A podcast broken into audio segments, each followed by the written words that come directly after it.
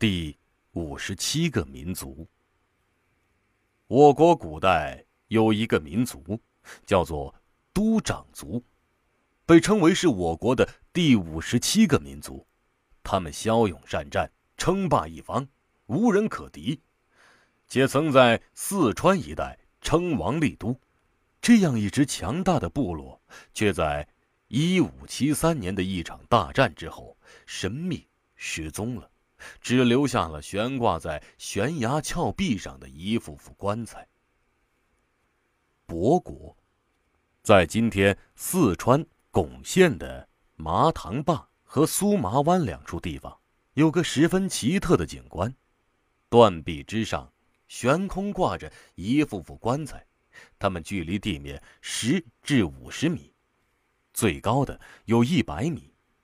是谁把这些棺材？悬置在悬崖之上的，又为何要将棺材放在悬崖峭壁之上呢？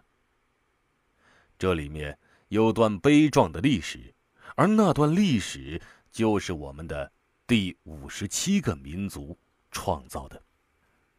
据巩县的县志记载，巩本古西南夷服地，秦灭开明氏，伯人居此，号曰伯国。县志上所说的开明氏，指的是古蜀国。公元前三一六年秋，秦惠文王派张仪、司马错等伐蜀，蜀王被杀，古蜀国从此消失在历史舞台上。伯人便是都长族，也称伯族。古蜀国被灭之后，他们就乘虚而入，在四川。建立了根据地，世世代代在此居住了下来，并开国立都。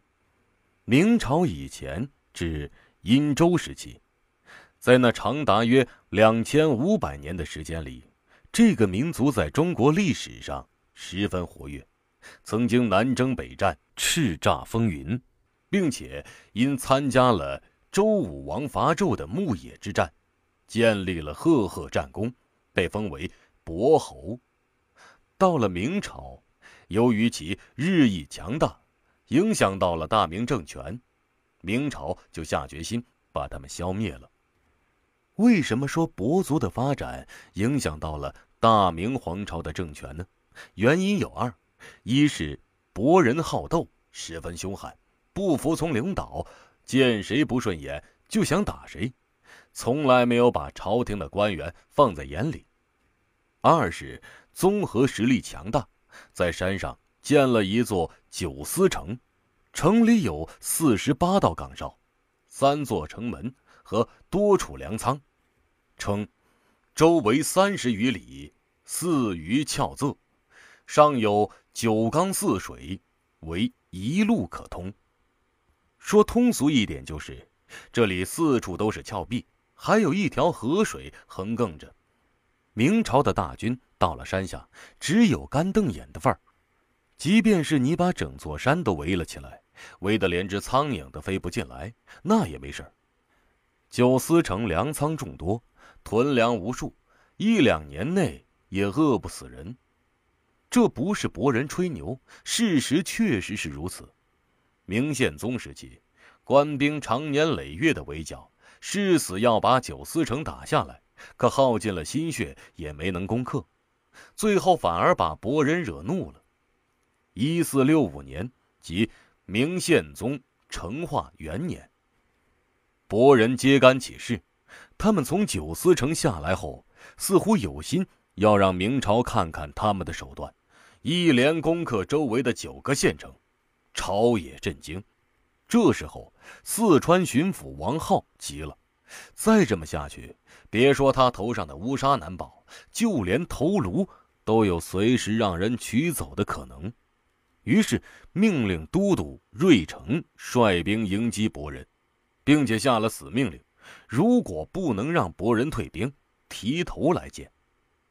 瑞成心里何尝不知道，博人打起仗来不要命，个个都如嗜血的狼一般。可是上面既然下了死命令，也只能硬着头皮上了。但是，就在瑞城正要出去集结部队的时候，有一个人说话了。他说：“这仗打不得。”此人叫周洪墨，官居士读，是四川人，在明朝天顺、成化、弘治年间是著名的政治家、史学家和思想家，可能是学识渊博、见识广泛。虽说是个从六品的官说话也有点分量。他劝汪浩说：“这帮人野蛮成性，打将起来像狼一样不要性命，跟他们硬碰硬必然吃亏。”汪浩说：“我也知道硬碰硬占不了什么便宜，跟他们讲道理那也是白费功夫，如何是好啊？”下官有个主意。派个使者去招抚，再给他们些官职，以博制博，可保我蜀地平安。王浩一听，确实是个好主意啊，于是，一面派人去上报朝廷，一面领了一队兵马，率同瑞城，亲自去招抚，以示诚意。按说，周洪墨出的这个主意，确实是平蛮的不二之策，可汪浩生性多疑。到了徐州府，也就是今天的宜宾市后，徐州知府接待了他们。饭桌上听说汪浩此行是为了招抚博人，立马变色，说那些人凶残蛮狠，以劫掠为乐，与匪徒无异，平日里从来不把朝廷放在眼里，目无王法。若是叫他们当了官儿，那还了得？汪浩一听这话，深觉在理。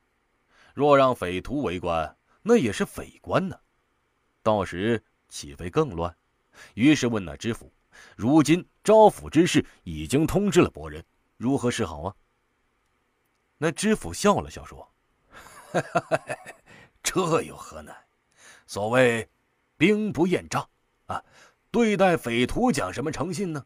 不如将计就计，把他们引进城后，来一个瓮中捉鳖。”汪浩闻言哈哈大笑，称是妙计。次日一早，博人派了两百多人前来谈判。这些人之中，大多数是寨子里的头目，心想谈判成了之后，领个封赏，拿个官当当也好，至少可以光宗耀祖了。可谁曾想，他们刚进了城，就被一群官兵围住，不由分说，提了刀便砍。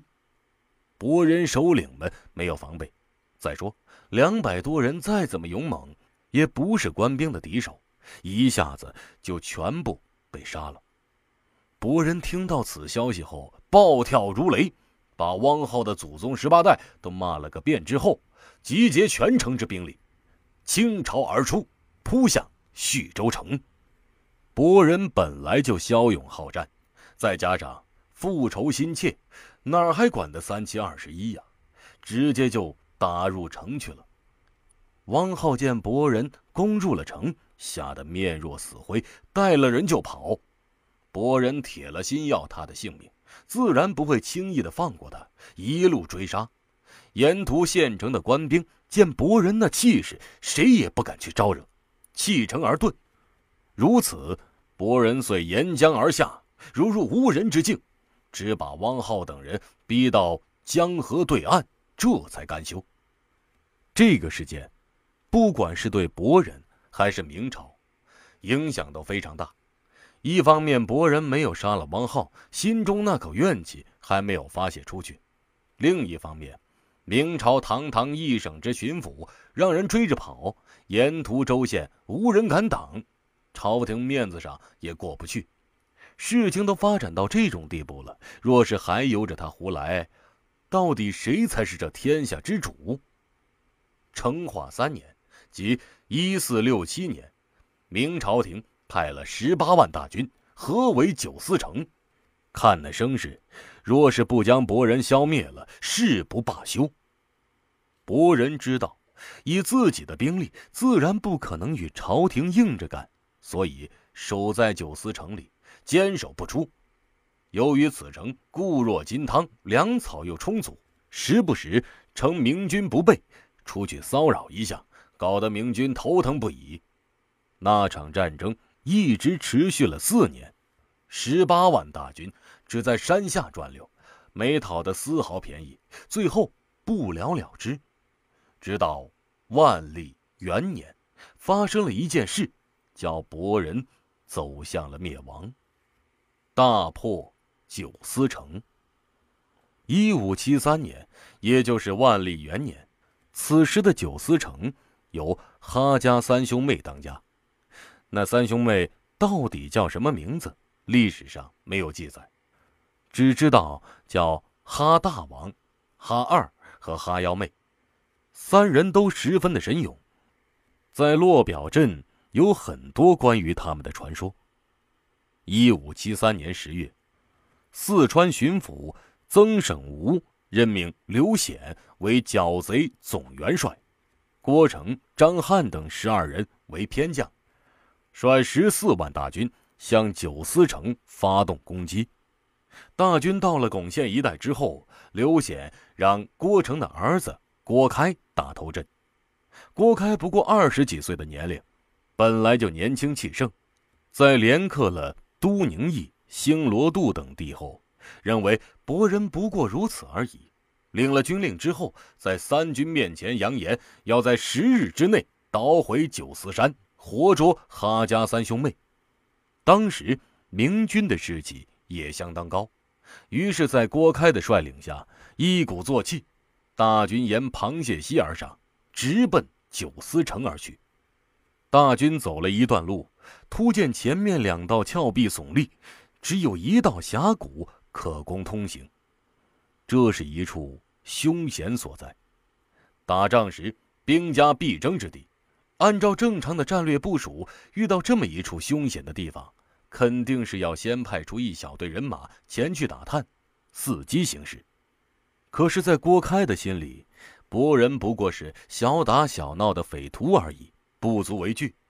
率了大军，雄赳赳、气昂昂的穿过峡谷去了。果不其然，在走到峡口里面时，峭壁上面响声大作，无数的雷木滚石铺天盖地而下，明军大乱，一时死伤无数。郭开见情况不妙，弃军而逃。这时候，突见哈腰妹身穿素衣，手持珍珠伞，纵马而来，直奔郭开。据说。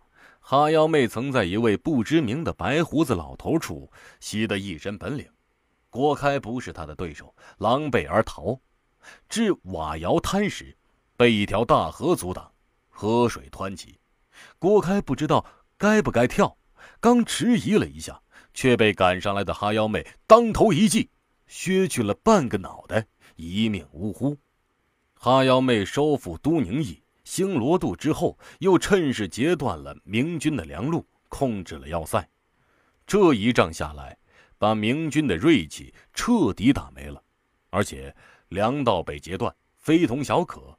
摆在眼前的只有两条路：一是撤军，二是速战速决。刘显心想啊，要是这么撤回去的话，皇上那里没法交代，非上策，肯定是不能回去。但是九思城固若金汤，强攻上去只有吃亏而已。此时，刘显心生一计，既然强攻不成，便来软的，使了个美男计，派了一个叫刘翔的人，化名白河，冒名混入九思城中，故意与哈腰妹接近，博其欢心。那哈腰妹从小就在山里长大。所见过的男人，不是两位哥哥，便是寨子里的喽啰，没见过合意的男人。那白河长得风流倜傥，且能说会道，嘴里跟抹了蜜一般，整天把哈腰妹哄得眉开眼笑。没多久，就赢得了他的芳心。其两位哥哥见妹妹有了合意的人，自然也是高兴，做主给他们定了亲，并于农历。九月九完婚。九月初九是博人的传统节日赛神节，相当于汉人的春节。再加上哈腰妹大婚，可谓是喜上加喜，双喜临门。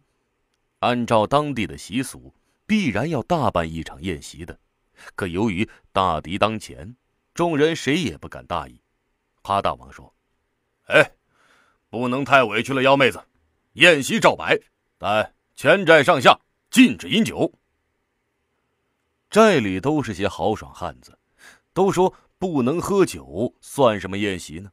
哪怕是少喝两杯，至少也应个景儿啊。”哈大王禁不住大家说，只得同意少量饮酒。白河见此情景，知道机会来了。宴席开始后，借着新郎官的身份，不停的向大家敬酒。酒过三巡，大家都有点酒意了。白河说：“呃，今日良辰美景，在下不才，吹奏一曲来与大家助兴。”说话间，取来一支唢呐，吹将起来。唢呐声穿越群山。响彻天地，谁也想不到这是暗示明军进攻的号子。夜色中，明军悄悄地摸上山，杀入九思城。